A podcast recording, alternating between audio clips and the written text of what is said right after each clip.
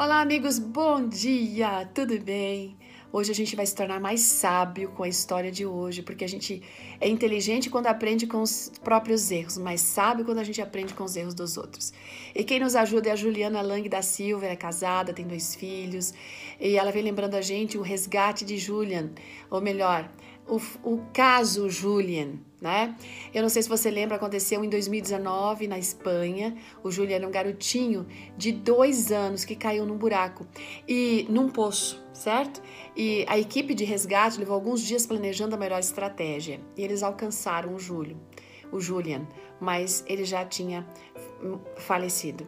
Muito triste isso, gente. Vai lá e procura um pouco mais a respeito disso na internet. Mas a gente tira algumas lições importantes a respeito dessa tragédia. Primeiro, não pode sair por aí cavando poços, tá? Que tipo de poço? O poço da deslealdade, o poço do boato, o poço da inconveniência, do desrespeito, o poço da infidelidade, da desonestidade. Então, cuide com isso. Um outro aspecto, segundo, não vamos tirar o olhar de quem está sob os nossos cuidados. Né? Quando a gente tira o olhar de quem a gente tem responsabilidade, se a gente deixa se perder a, a nossa atenção por alguma outra coisa, tragédias podem acontecer, certo? Então, vamos focar naquilo que é importante, nas pessoas que são importantes, especialmente nas coisas que são do alto, nas coisas de Deus. Terceiro aspecto aqui, não vamos confiar aos outros uma responsabilidade que é nossa. Alguém tinha que ter fechado aquele poço, mandou outro fazer e não fez, entendeu? Olha, gente, isso é muito perigoso. A Bíblia fala: maldito o homem que confia no homem. Por quê? Porque nós somos falhos, né? Vez por outra, nós estamos nos decepcionando, nós decepcionamos os outros, nós somos criaturas caídas e a gente acaba sempre magoando ou sendo magoado. Então, se a gente tem uma responsabilidade, vamos cumprir, tá bom? Vamos executá-lo da melhor maneira possível, do nosso jeito, e é para ser desse jeito mesmo. Um outro aspecto importante, acho que aqui é o quarto, não vamos planejar a fuga do buraco que a gente nem caiu. Então, o que significa isso? Olha, às vezes a gente sabe que tem um buraco ali, a gente chega perto né, e fica pensando: se eu cair, o que, que eu faço? É como se estivesse brincando com o perigo.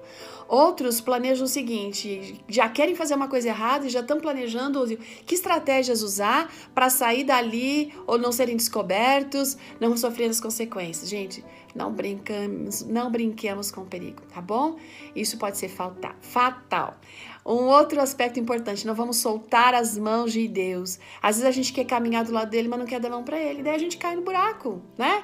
A gente igual criança numa avenida, numa cidade movimentada, cheia de atrativos que a gente quer ver, quer experimentar, um monte de carro andando e aí Olha, pode ser perigoso sim.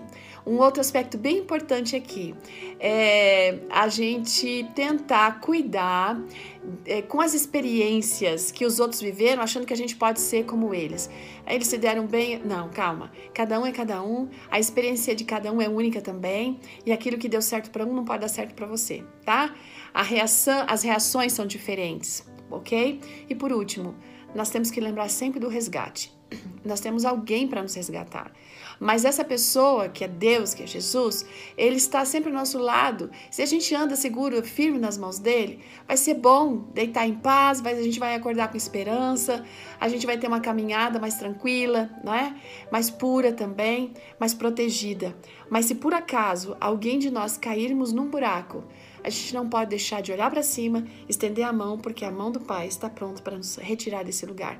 Que o Senhor abençoe você, que você tenha um cuidado para não cair em nenhum tipo de poço e também não fazer nenhum poço, tá bom? Ótimo dia, até amanhã. Tchau!